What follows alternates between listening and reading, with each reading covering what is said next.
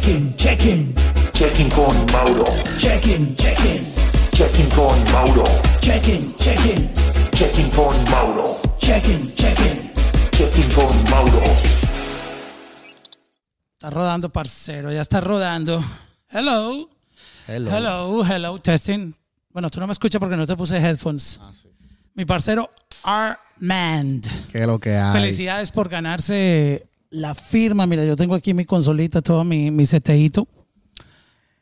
¿Qué significa para ti ganarte un concurso en donde el talento es la un gran porcentaje, pero también obviamente tenías que mostrar que, que eres persona? ¿Qué tal fue eso? Bueno, yo primero yo no gané la firma, yo fui. Bueno, para mí tú tu- eres ganador, bro. Pero sí gané experiencia, gané conocimiento, gané el amor del público, de la gente que estaban ahí. Entonces, en gran parte, en una parte, eh, pues sí, Pero- gané. Pero si no estuvieras Pero- aquí si no hubieses ganado algo, bro. Es que te, te voy a decir por qué empecé hablando de esa manera. Porque la gente siempre mira el número uno. ¿Sí me entiendes? Sí. Pero detrás del número uno hubo alguien que llegó un segundo antes. En, en la Fórmula 1 pasa, o milésimas de segundos. ¿Cuál es la diferencia, bro? De, de unas milésimas, you know? Sí, sí, Al sí. final, el primero, obviamente se lleva el mérito por ser dentro de los claro. papeles el, el ganador, pero para mí el segundo también ganó. Claro. Es como cuando tú estás nominado a un, a un Grammy. Para mí eso ya es ser ganador. ¿Tú sabes cuántas canciones someten a los Grammy para participar? Son miles de canciones que luego son seleccionadas, que luego son eh, llevadas a categorías, que luego son nominadas. Y cualquiera de esas siete, ocho nominaciones que hay en una categoría puede ganar. Ahí no se No, sabe y ya, gana- ganar. ya ganaron con el hecho de estar ahí. Exacto, por eso te Con quería comentar eso. No, y yo siento que los 12 que estábamos ahí ganamos ya con el, por el hecho de solamente estar ahí, por, por haber sido elegido para participar en ese show. Y la verdad es que fue algo, fue una experiencia que me cambió la forma de ver la música, porque pude trabajar con gente que ya estaban trabajando en esto de adentro, como Tiny, Yandel, Rao, Nicky Nicole, Lex, Lex, que son gente que ya vienen haciendo esto como como ese es su trabajo, ¿me entiendes? Eso. No lo toman como hobby, como lo estábamos tomando nosotros. Y pude darle, pude ver todo como de una, de una perspectiva diferente a la que ya yo la estaba viendo. Entonces, gané, gané conocimiento ahí. Muchas amistades también me llevé de ahí, que no sé si lo viste en el show, el Mosmo de México. Y fue algo bien, bien especial para mí, la verdad que sí. Ahora que tú me lo mencionas, me voy a poner a ver el show eh, juicioso. Yo, yo me conecto de diferentes maneras con las cosas. Mira que muchas veces, y me gusta ser real, porque a mí no me gusta. Yo no soy lambón, parce. ¿Usted sabe qué es el lambón? En- Claro, En claro. Colombia decimos lambón a quien, oh, tu música es una chimba, me sí, encanta. sí, sí. Hay artistas que yo no les he escuchado su música, pero me enamoro de ellos por su historia. Sí, sí, sí, sí. Y es la verdad, yo no puedo, yo no tengo tiempo de escuchar la música de todo el mundo. Tú sabes cómo, cómo es este mundo. Claro. Que no hay tiempo No, y, y- y salen decenas de miles de canciones.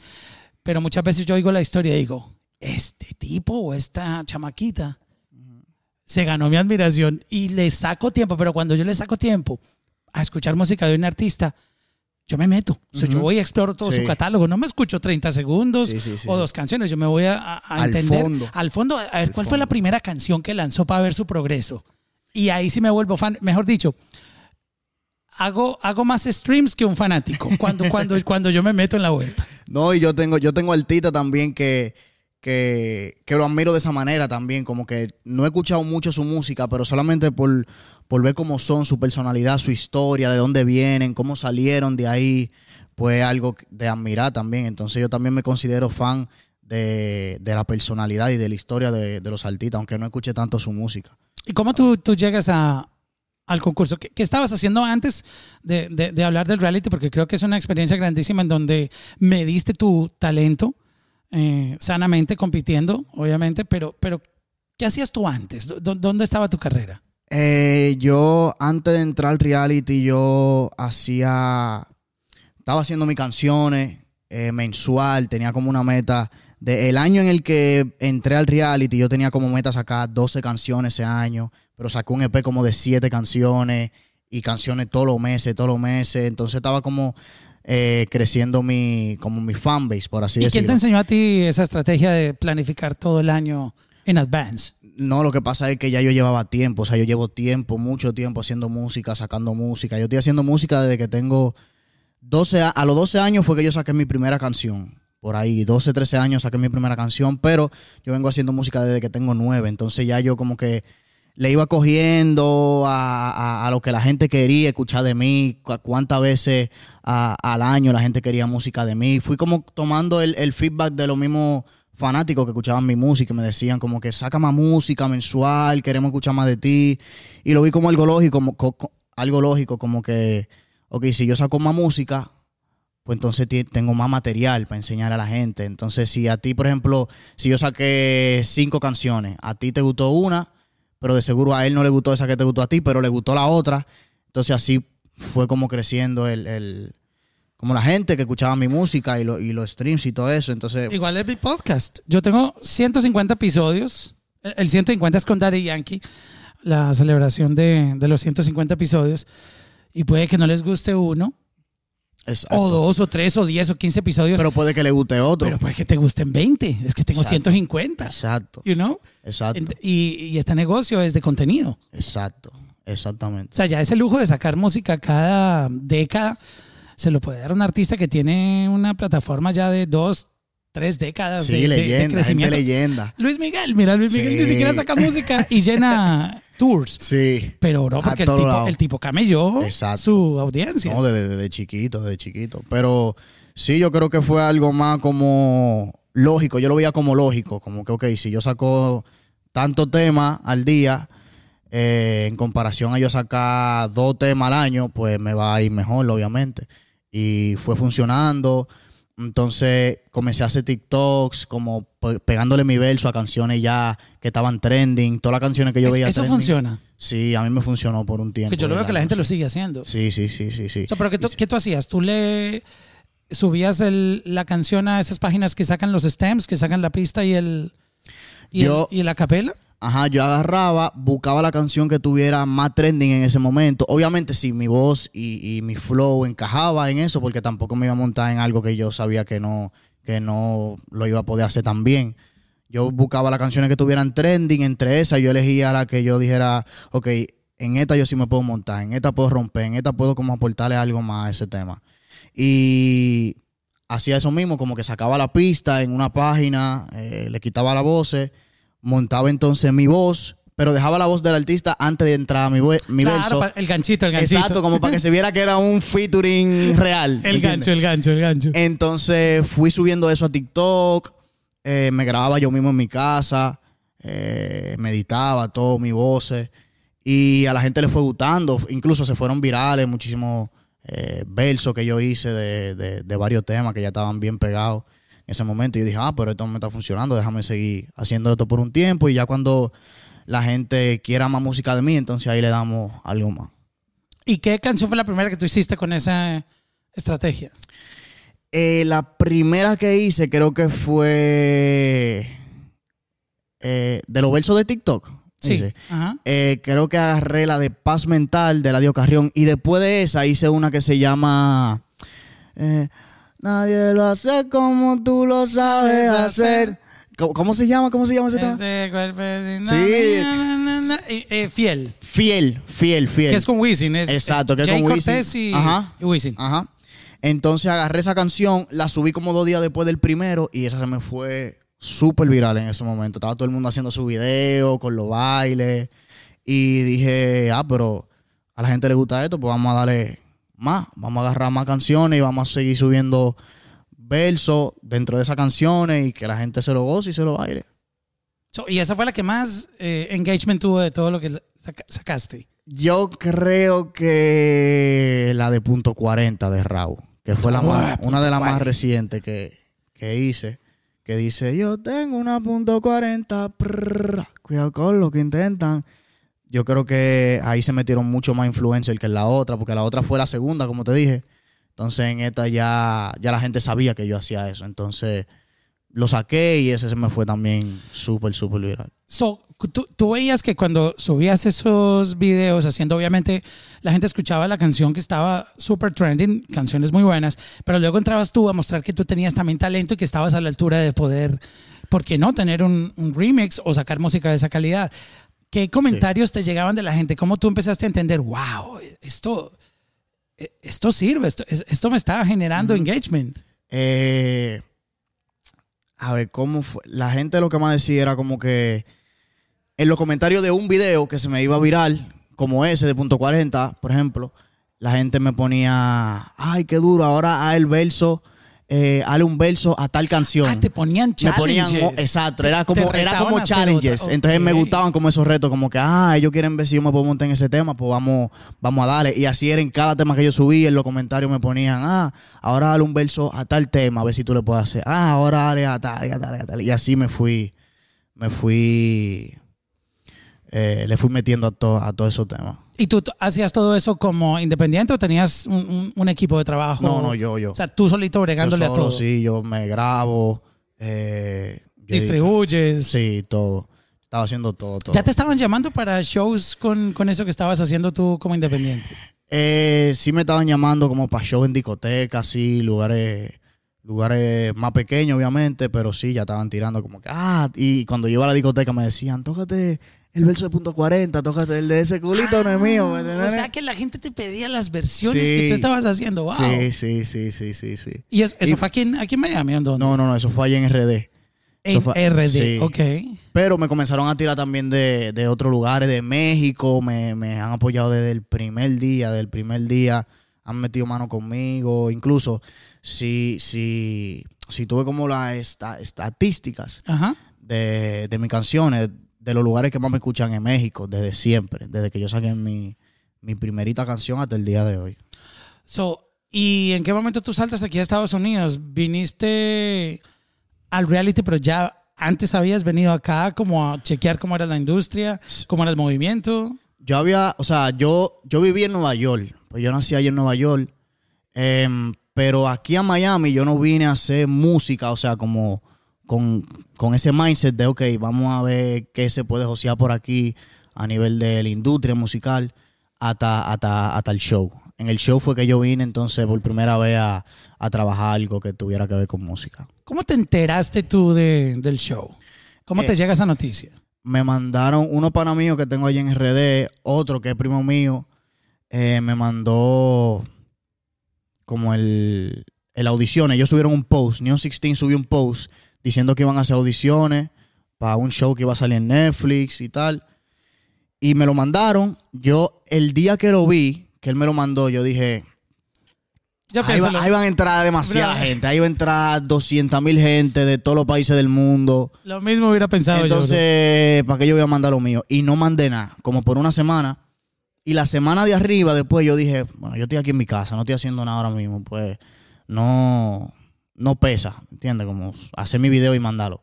Lo mandé, al otro día me tiraron ellos para atrás de una vez, diciéndome como que, ah, mándame tal video, mándame tal cosa, pero yo no llegué a entrar al reality hasta seis meses después de que ellos me, me estuvieran pidiendo como video en diferentes formatos.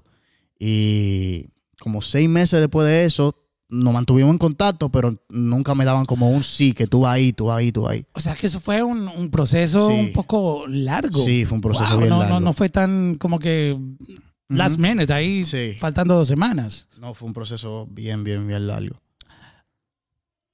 Yo sé que al inicio uno va pensando como que lo que tú comentaste, ah, un concurso, uno siempre se imagina cientos de personas, miles de personas enviando cosas y en, uno empieza a poner como en duda, ah, pero también hay mucho talento afuera, ¿será que yo sí puedo competir? Porque tú sabes que mm, siempre uno tiene esas dudas Claro, y, y- y claro.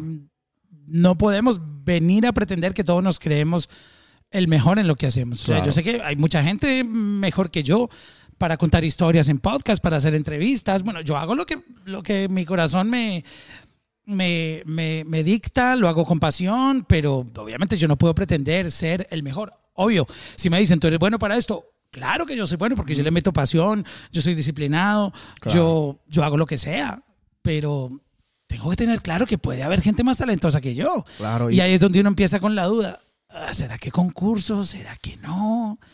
Um, ¿Va a perder mi tiempo? ¿Sí me entiendes? No, e- eso era lo mismo que pasaba por mi cabeza. O sea, como que yo sé que, que por, el, por lo que me dice la gente, porque muchas veces es como que tu familia que te dice, porque no te sientas mal, pero la gente que yo no conocía me decía como que, oye, a otra canción me está gustando esto. Entonces, eh, yo sabía que yo podía meterle bien a esto, pero también, como tú dices, hay millones de gente que tal vez lo hace mejor, que tiene otras cualidades, eh, que tiene, sabe tocar más instrumentos, que es- canta mejor, llega a notas más altas. Pero como tú dices, al final uno lo hace de corazón y, y- con pasión, esa es mi pasión y eso es lo que importa al final, que uno disfrute lo que está haciendo, no importa que haya mil gente más que, que lo hagan mejor. Si tú disfrutas lo que tú estás haciendo y, y lo haces con pasión, pues yo entiendo que está bien. So, entonces, tú te ganas tu lugar, entras al, al show y mm, ¿qué fue nuevo para ti? Ya como entrando a analizar un poco lo que es ser ya competitivo, que tú recibas feedback de personas que trabajan profesionalmente en la industria, que te van a decir, mira, esto que haces está bien, esto otro no. Um, cuando ya te empiezas como a recibir el verdadero feedback. No sé si tú antes habías tenido la oportunidad de que un ejecutivo importante de la industria o gente que estuviera trabajando profesionalmente ya te diera como esos primeros, ah, primeras reacciones de, de lo que es tu proyecto. Esa fue mi primera vez, mi primera vez con alguien que ya estaba dentro de la industria, dándome feedback, diciéndome, así como tú dices, mira, tú puedes hacer esto mejor, esto aquí puede ir de tal forma, puedes mejorar este baile, aquí puedes estarte un poquito más tranquilo para que no se te vaya el aire. Y fue todo diferente, o sea, de que yo llegué fueron cosas que yo nunca había vivido en mi vida, porque yo estaba recibiendo feedback de, la, de los mejores de la industria, básicamente. Y por eso, como te digo, cambió mi perspectiva. Desde que salí de ese show, cambió totalmente en todo, en todo lo que yo hacía. O sea, para los shows, ya yo sé que no puedo hacer canciones que no me puedo aprender. O sea, por ejemplo, con, hubo una canción en el show que me perdí totalmente, se me olvidó la letra, pero fue porque era demasiada letra para yo aprenderme en muy poco tiempo. Entonces, esas son cosas que uno no lo piensa en el momento, pero cuando te dan ese feedback, que tú dices, ah, ah, es verdad, yo debía hacer eso o no debía hacer tal cosa. Entonces cuando ya ahora mismo yo tengo como, es como más amplio, cada vez que yo hago algo siempre trato de pensar en todo, no solamente en la canción, sino en cómo voy a hacer para que ese performance, si la canto algún día en vivo, salga bien. ¿Será que me va a salir bien? ¿Será que me voy a aprender toda la letra? ¿Será que el público la puede cantar con facilidad? Son como que muchas cosas que aprendí ahí en el show. Ahora que tú mencionas que se te olvidó la letra, estaba en mi mente, porque yo soy súper disperso. tú me estás hablando una cosa y yo voy en, otro mundo aquí. Obvio, te estoy escuchando. Lo que tengo pendiente con mi psiquiatra encontrar el diagnóstico, pero yo, yo tengo que tener ¿cómo es? A- ADD, ADHD. Yo también, yo, yo creo que yo todo ese también. tipo de cosas que, que te desconcentran, pero, pero yo, yo, yo te me estaba concentro prestando así atención. bien, bien rápido también. Y me puse a pensar, dije, si este tipo que se tuvo que preparar para cantar la canción en una competencia no logró aprendérsela, los fans se cantan las canciones completas de un artista. O sea, ¿te imaginas cuántas veces y cuánto tiempo lleva un fanático cuando se enamora de tu proyecto escuchando todos los días tu música? que muchas veces se la saben mejor que el artista. Hay veces que en los artistas en los conciertos se le han olvidado las letras y los fanáticos le Sí. salvan la vida. Sí. O sea, mira lo bonito de la música. Eso es lo que estaba pensando justo en ese momento. No, y también eso era algo que era un reto también, porque era, eran canciones que no se le habían presentado a nadie. Esa era la primera vez que se presentaba esa canción al público, al jurado, a todos los jueces, a la gente, a todo el que estaba ahí. Esa era la primera vez que escuchaban esa canción. Entonces no había forma tampoco de yo a decirle, ay, se me olvidó, y poner el micrófono a la gente. Pero es algo bien bonito también que cuando, que ve como ese apoyo de la gente, por si te pasa cualquier cosa en tarima, como que la gente sabe que tú eres humano y ya, que se le puede pasar a cualquiera y te siguen el coro, siguen cantando la canción, como que se lo disfrutan como sea. Entonces, esa es una de las cosas eh, bonitas de hacer música. Y aparte, un reality sin toda esa mm, drama sin todas esas cosas, pues no tendría nada de, de entretenido. No. O sea, sería súper aburrido Sí, donde todo también. saliera perfecto. O sea, yo creo que esos son los momentos que hacen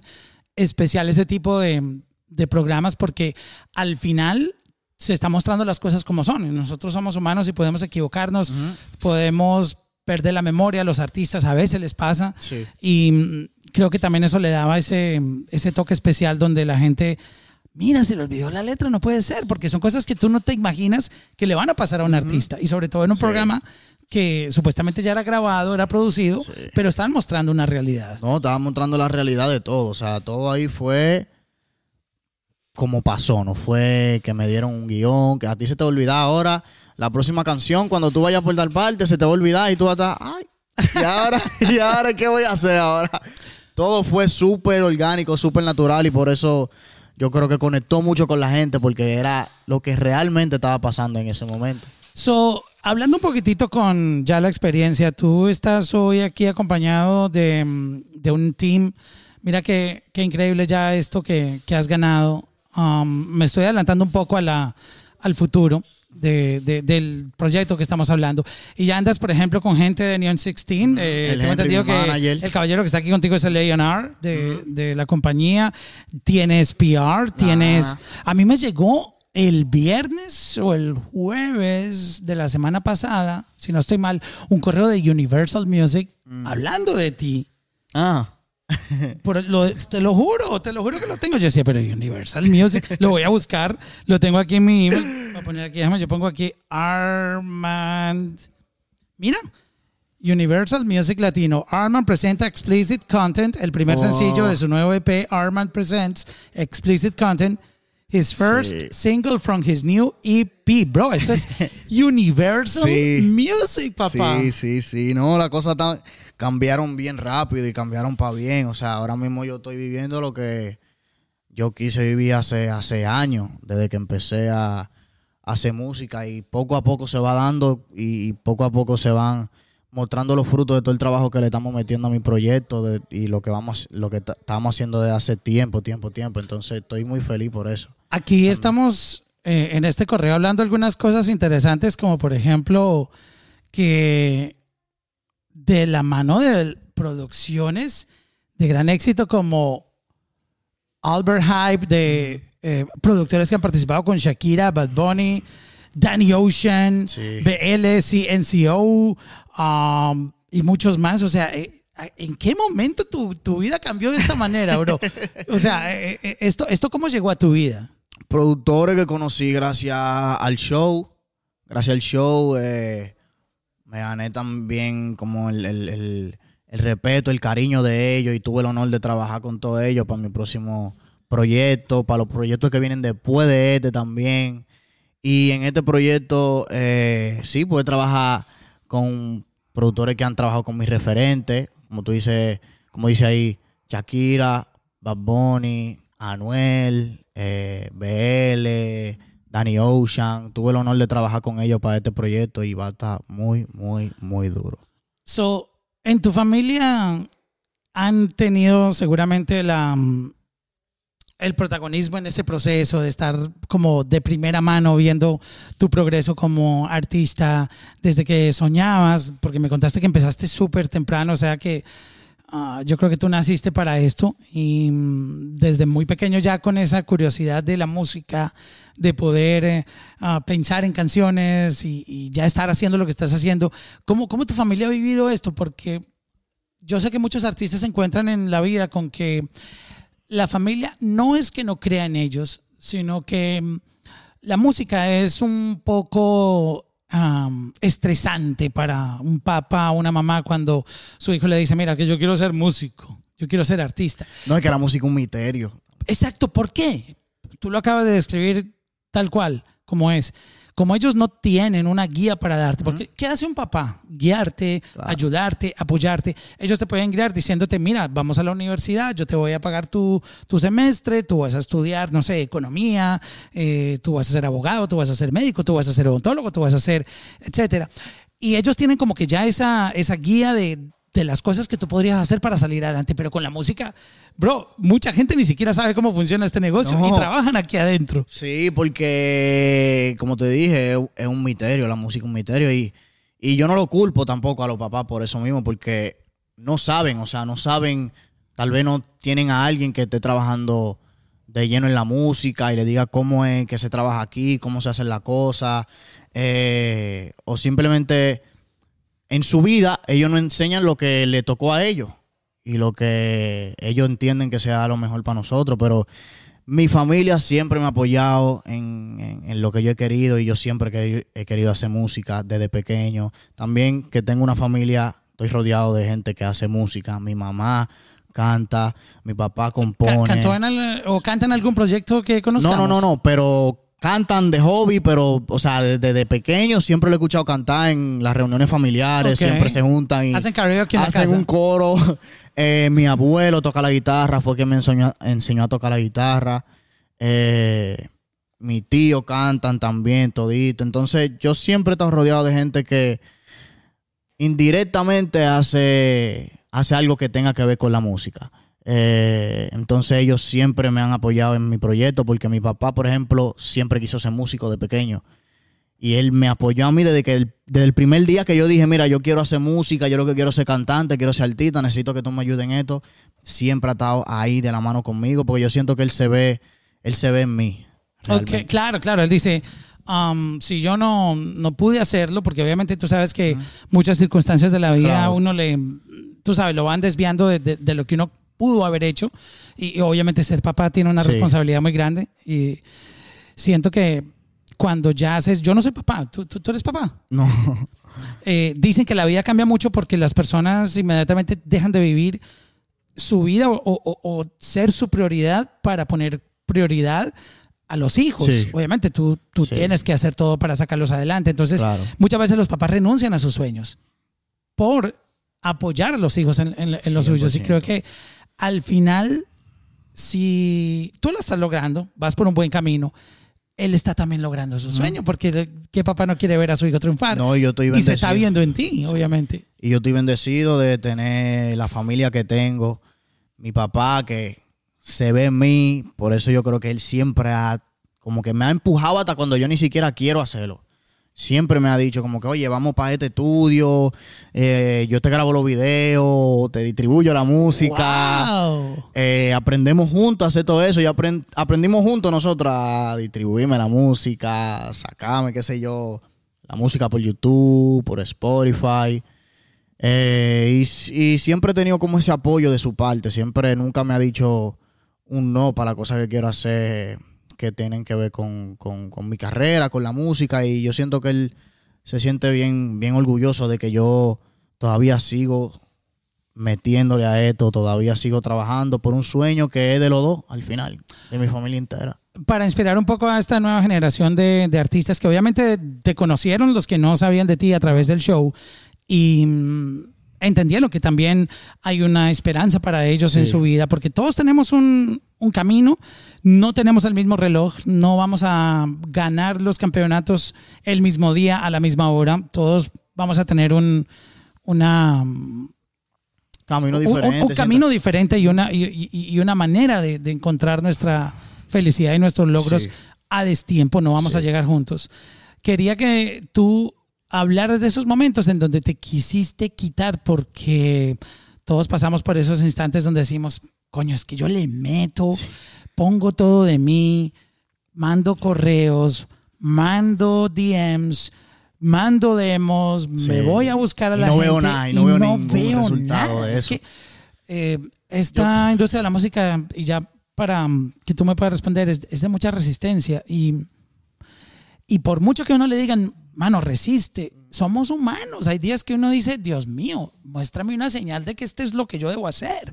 O me quito, me voy a manejar Uber, o, o- o me pongo a estudiar una carrera, pero dame una señal. O sea, ¿cuántas veces tú dijiste, fuck it, voy a, dejar- voy a Ah, mandar esto bro. para la mierda ya? Eh, fueron muchas, fueron muchas veces, pero como te dije, mi familia nunca me dejó O sea, como ellos, no te dejaban no, y habían veces que yo no lo decía, que era simplemente yo lo tenía, porque yo no soy mucho como de decir la cosa, yo simplemente como que me encerraba Y me pasaba eso mismo, que yo ponía como todo de mí, todo, todo, todo, todo, y no veía como resultado de, es- de todo eso que yo daba, porque no, no siempre se trata de que mientras más tú trabajes, más, más beneficio tú le vas a ver a eso. A veces tú no lo ves al momento, pero por eso es que hay que tener persistencia, hay que, hay que ser constante con la cosa, porque tú no sabes, tú no sabes cuándo, cuándo sea el día. Tal vez hoy sea el día y hoy tú decidiste no hacerlo, no volver a hacerlo más.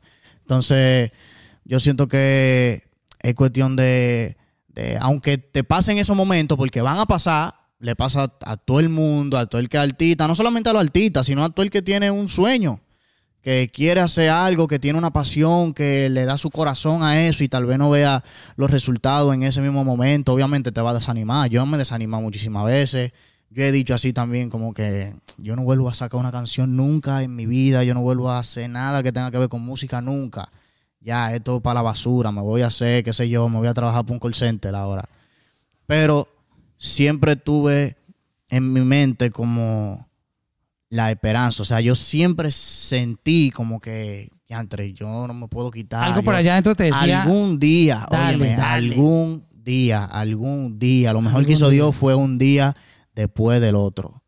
Un día después del otro. O sea, que si no es hoy, es mañana. Si no es mañana, es pasado. Y si no es pasado, pues la próxima semana. Pero algún día, si yo sigo constante y sigo dándole el 100% de mí, sin enfocarme con los ojos cerrados, sin enfocarme en lo que va a pasar, sin enfocarme en que si se me está dando en el momento o no, sin desesperarme, pues algún día de la nada, ¡pap! Es cierto. Ya. Como dice la Biblia, ayúdate que yo te ayudaré. Sí, Tú pones lo, lo que más puedas, das lo mejor de ti y las cosas se van dando. claro. Pero en, en- en este momento, eh, tú me dijiste, para que la gente entienda un poco eh, qué es lo que pasa con tu carrera, tú me dijiste que tú no ganaste el show, Ajá. pero tú estás trabajando con Neon 16, te mostré el email que llegó de Universal Music, tienes ya un, un team detrás de ti. ¿No, ¿No se supone que el premio era para el ganador? Claro, ¿no? Y el ganador fue que ganó, la ganadora fue que ganó. Ah, pues, perdón, la, gana- la- la- Sí, la ganadora, En este momento ganadora. hablando de la ganadora, pero, pero entonces, ¿por qué tú estás en esto? O sea, ¿qué, qué, qué te dijeron a ti? ¿O Bro. también habían varios premios? No, no habían. Lo que pasa es que lle- llevo una relación muy cercana con ellos y ellos me apoyan en todo lo que yo hago. O sea, siempre están para mí desde el día que lo conocí hasta el día de hoy. Van de la mano conmigo en todo lo que yo hago, todos los proyectos que yo quiero hacer. Porque saben que yo realmente esto es lo que yo de verdad quiero hacer. Y creo que ellos ven mi visión y entienden mi visión. Y estamos como en la misma página, entiendo yo. Entonces, siempre, siempre me han apoyado desde, desde que salió el show, desde antes de salir el show.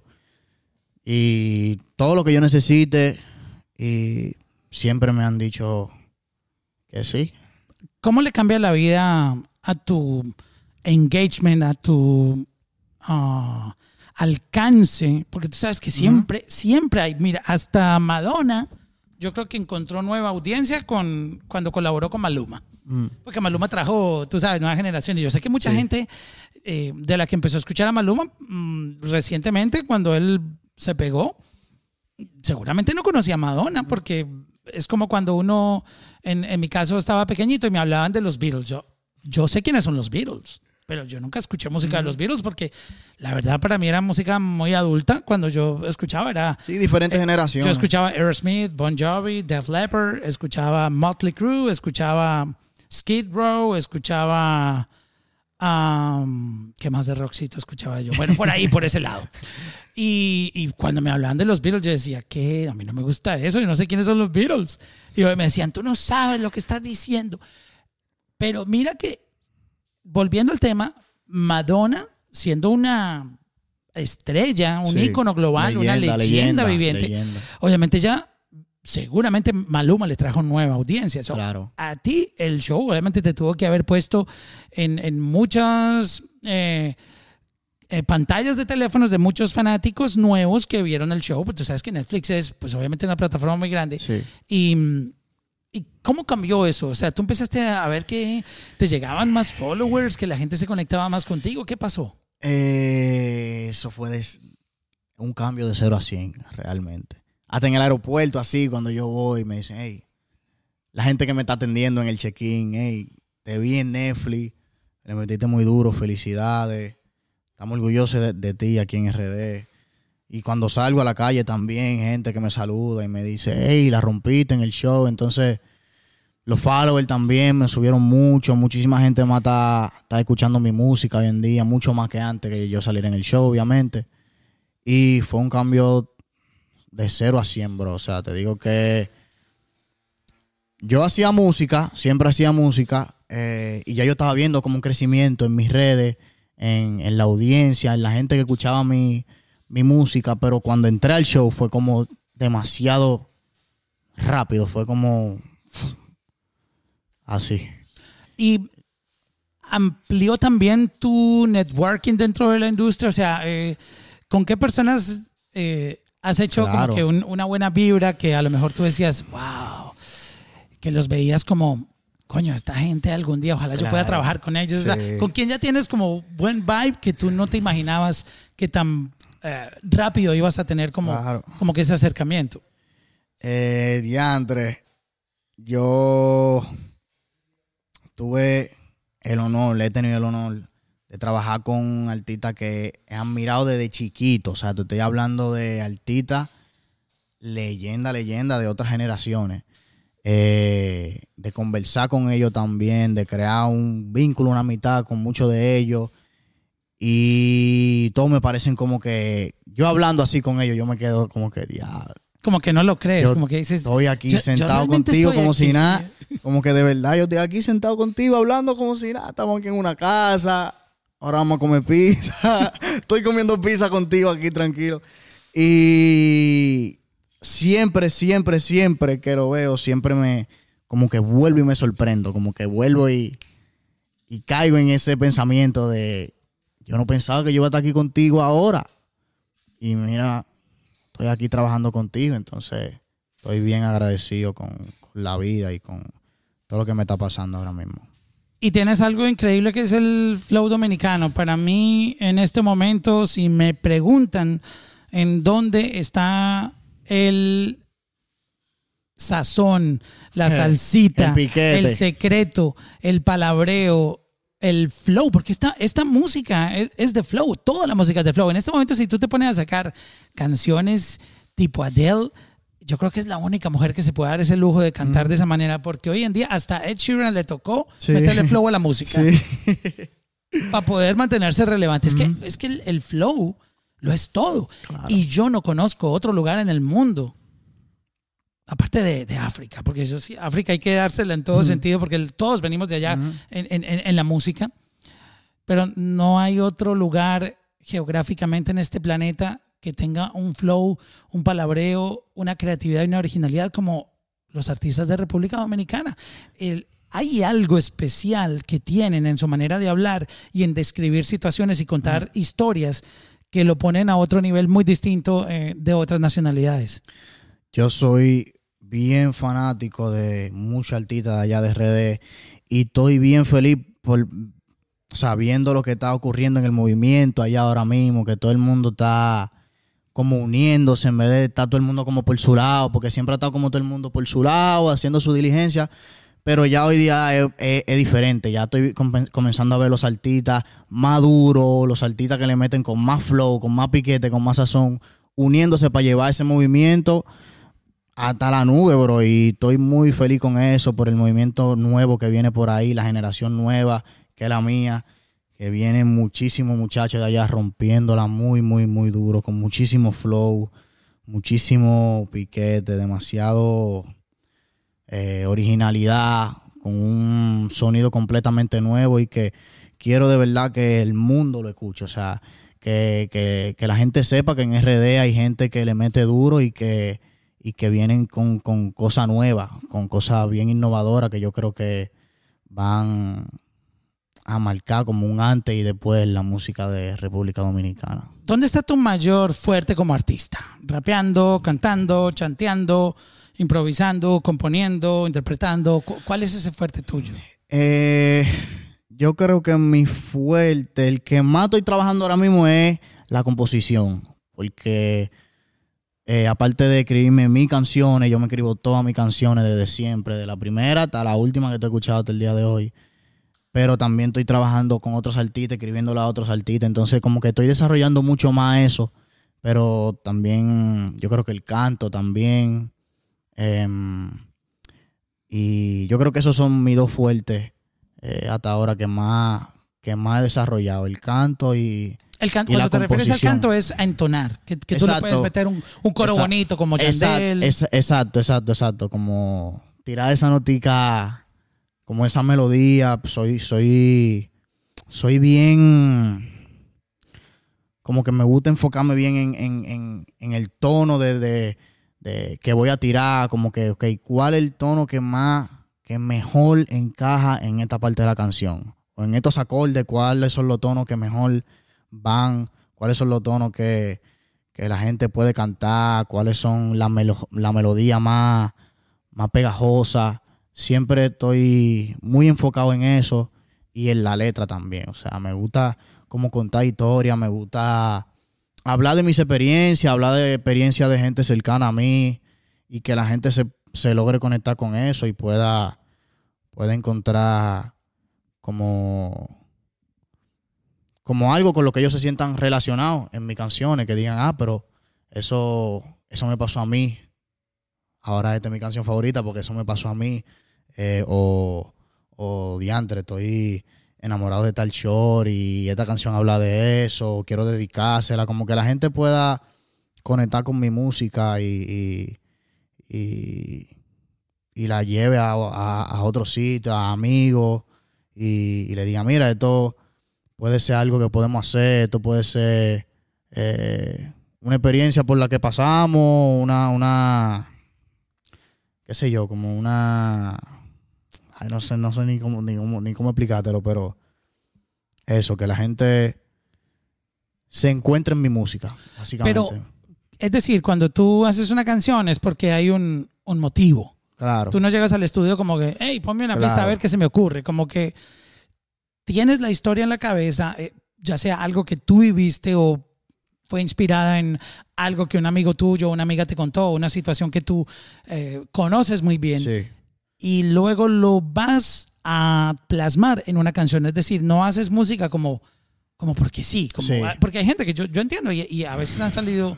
No, y tampoco- tampoco está mal, tampoco No, está mal. Exacto, pero, pero no hay como un sentido.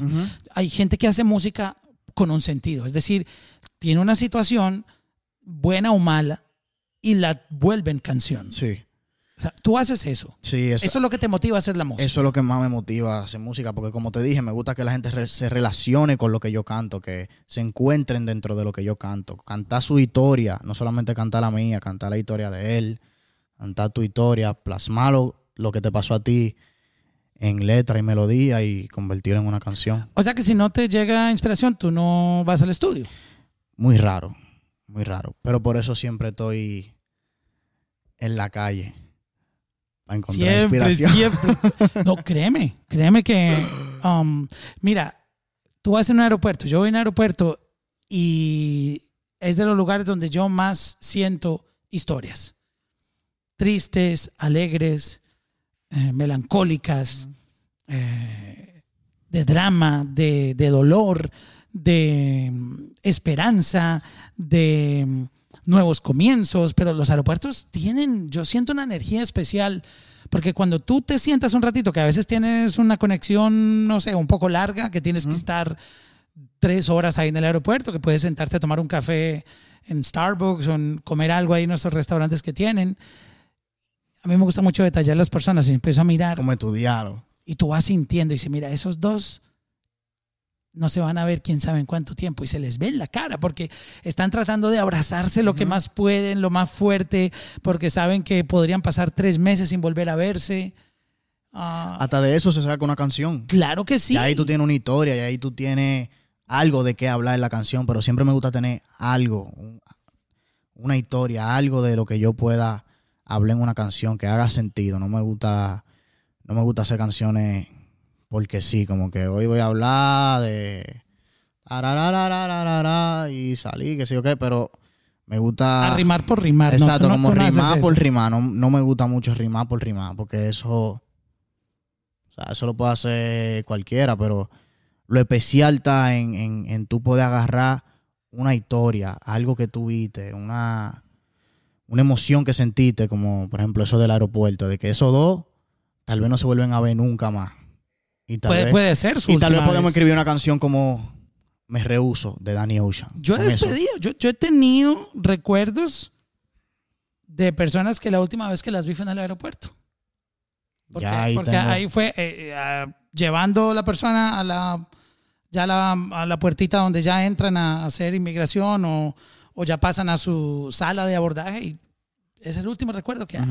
Por eso te mencionaba los aeropuertos. Para mí son muy especiales. También yo siento que los trenes también. Los trenes. Todo lo, Como que yo- sea, todo lo que sea movimiento, Sí. que, que desplace a las personas de un lugar a otro. Tú encuentras siempre uno encuentra historias in- increíbles ahí. Eh, yo, por ejemplo, si voy a hoteles, yo me enamoro mucho. Yo me enamoro rápido, rápido, rápido. Como que 100% y me aficio aficiado, ¿no? Como que me enamoré hoy y ya mañana me olvidé de ti. No, yo voy a estar frustrado contigo por tres meses seguidos, estalqueándote, viendo a ver en qué tú andas, hasta que después, si Dios quiere, entonces me olvido de ti. Y O sea que no- me no, acuerdo te, te desapegas difícil, ¿no? Sí, sí, sí. Entonces, hay una canción que se llama, que dice, You're beautiful. Oh, you're wow, me encanta. beautiful, it's true". Y yo creo que la historia de esa canción era como algo así, de que vi una muchacha que me gustó, qué sé yo, tal vez en un tren. Yo siempre me lo imagino como en un tren. No sé por qué, como que esa situación. el tren yo- es si- romántico. Siento que Es- pasaría más en romántico. un tren, en un aeropuerto también. Como que tú viste a alguien que te gustó y dijiste, diantre, ya esta es la única vez que la vi. Yo no la vuelvo a ver ya nunca más en mi vida. Y de ahí tal vez salió esa canción. Como que de que él, yo creo que cuando él estaba haciendo esa canción, eh, dijo, explicó la historia y era como algo así, de que era una muchacha que la vio, se enamoró y nunca más volvió a ver. Ya ahí tú tienes una historia para escribir una canción. Y esas situaciones así pasan mayormente en sitios como los trenes, la- los Así aviones. es. Mira, en, en una época, mm, ah, hace unas dos décadas más o menos, los artistas venían de una cultura de un poco de excesos. Es decir, la cultura dentro de la industria era muchas veces llegar tarde a todo. Yo recuerdo, no voy a mencionar los nombres de los artistas, pero eh, en esa época te estoy escribiendo Colombia, los artistas llegaban eh, sin dormir, casi borrachos a las entrevistas, eh, oliendo a marihuana, eh, tomando whisky. Yo, yo recuerdo en un morning show, tú sabes que los morning shows comienzan a las 6 de la mañana y van hasta las 9 más o menos, 10 de la mañana. Yo recuerdo entrevistas a las 7 y media de la mañana, que el artista obviamente tenía gafas, tenía todo, pero se le sentía el- lo que nosotros le decimos tufo, el olor a licor. Llegaban con un vaso de whisky a la entrevista. No se enfocaban en las respuestas, sino wow. Pero esa era la cultura. Y, y Claro. y- y- y había una cultura de no presentarse en los shows. Entonces, por ejemplo, claro, como era- eran famosos, bien rankeados, entonces había un show y el artista lo anunciaban a las 10 de la noche y resulta que el artista se presentaba a las 4 de la mañana. O sea, e- era un- una cultura de un desorden general. Hoy en día yo siento que las cosas son diferentes. Yo veo a los artistas muy enfocados en su carrera, en ser eh, empresarios. Um, ¿Cómo eres tú manejando eso? Porque tú, ¿cuántos años tienes? 21. Bro, es que tú estás, tú eres un bebé. Yo cua- cu- cuando tenía tu edad, yo, bro, ni te cuento lo que Ni lo hacía. cuente, ni lo diga. Exacto. Entonces, am, estás en la edad de, de tomar licor, de pariciar, de estar con, tú sabes, todas las mujeres que te gusten, conquistarlas, etcétera. Eh, ¿cómo, cómo se maneja esa parte? ¿Cómo, cómo tú te sientes eh, en ese balance de, obviamente, bro, uno tiene que vivir la vida? No, claro. ¿Sí me entiendes? Porque yo he visto y conozco personas que nunca vivieron en su juventud y después de viejos Ya, se creen que se muchachos. Yo tengo amigos cuarentones que son, rumbean más que tú, Sí. que, un, que un chamaco de 20. ¿Por qué? Porque en su juventud fueron reprimidos o a lo mejor se casaron muy temprano o a lo mejor, no sé, vivían... Nunca pudieron quemar como no, esas no, etapas. no. Tú tienes a los 20, los 20, los 30 no tiene que bloquear todo lo que pueda. O sea, y tú estás en esa edad peligrosa. Por eso te quería hacer la pregunta, ¿cómo, cómo tú manejas esa parte de, Eh, de vivir tu vida, pero al mismo tiempo ser consciente que estás en una oportunidad grandísima? Bro, aquí tú la cagas y, y difícilmente, Claro. siempre hay oportunidades, pero, eh, una Pero, oportunidad como esta tú no vas a encontrar. Eh, como tú dices, yo tengo 21 años, a mí me gusta salir, janguear con los panas míos, con mis amigos. Pero suave o Eh, hard.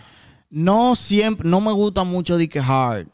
O sea, son bien pocas las veces que yo me voy a fuego, a fuego, a fuego. Han sido muy, muy pocas. Y no me gusta cómo termina la noche al final. Como que siempre termino arrepintiéndome. Entonces, Yeah, hay una no, culpa ahí rara, sí. pero yo siempre tengo en mente como mi futuro, de lo, lo que yo quiero hacer realmente. Nunca, como que por más eh, joven que yo esté, por más que yo tenga, por más cosas que me falten por experimentar, siempre tengo en mente primero lo que, lo que, lo que quiero hacer, mi pasión, lo que amo, que es la música y la oportunidad que se me dio eh, de yo ya poder estar trabajando aquí, ya estar, ser parte de, del juego de la música, ¿me entiendes? Y, y- y antes de yo hacer cualquier cosa, siempre pienso en eso primero. O sea, yo no, y yo tampoco es que soy mucho de, de loquear, como que no me gusta mucho loquear, ni, ni antes de yo estar aquí, como que nunca ha sido mi flow. Mi flow siempre ha sido más low key, bajo perfil.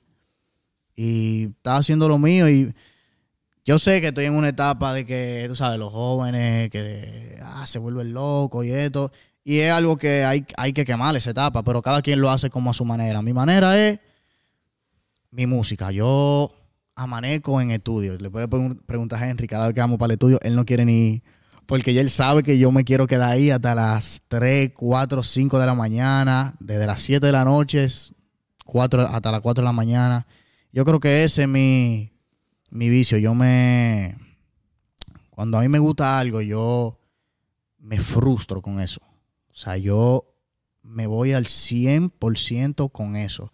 Eh, eso tiene un nombre, esa, es como un...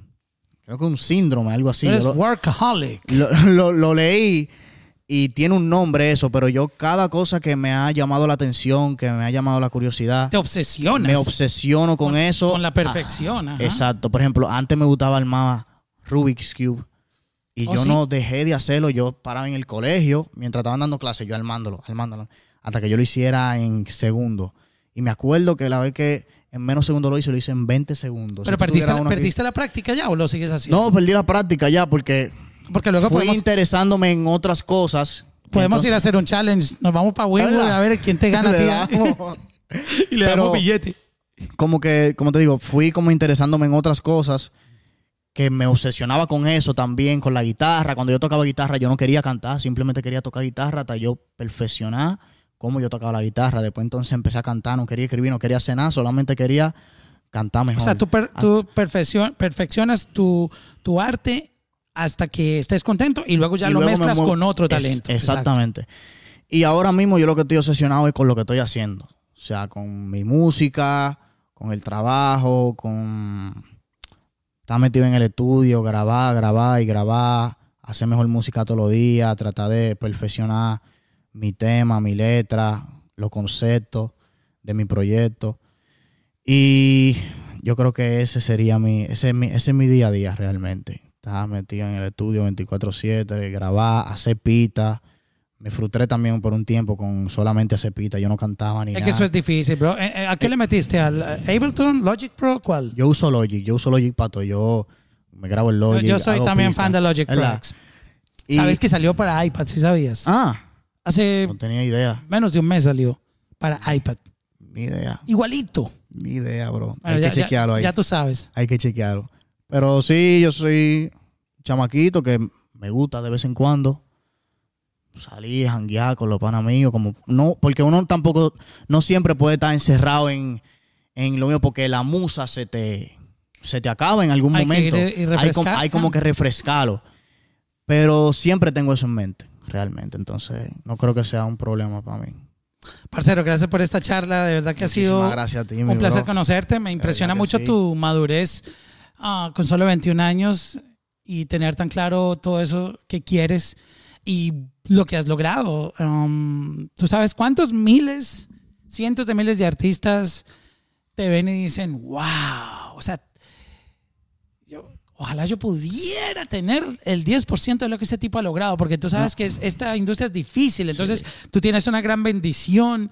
Gracias y en Dios, sí. este momento, aunque tú no lo sientas o no lo veas de esa manera, tú le das luz a todas esas personas que están soñando y ven en ti la respuesta. Ok, no te quites, sigue metiéndole. No, y esa es una de mis metas también. O sea, que la gente, que todos los soñadores del mundo sepan que tú lo puedes lograr.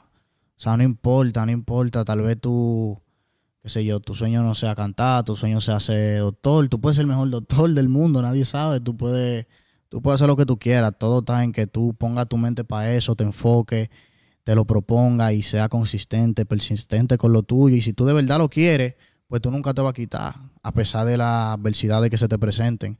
Y yo quiero inspirar a la gente así, como que a pesar de lo, de lo que sea que se me presente, tú nunca me vayas a mí quitándome de lo que me gusta hacer.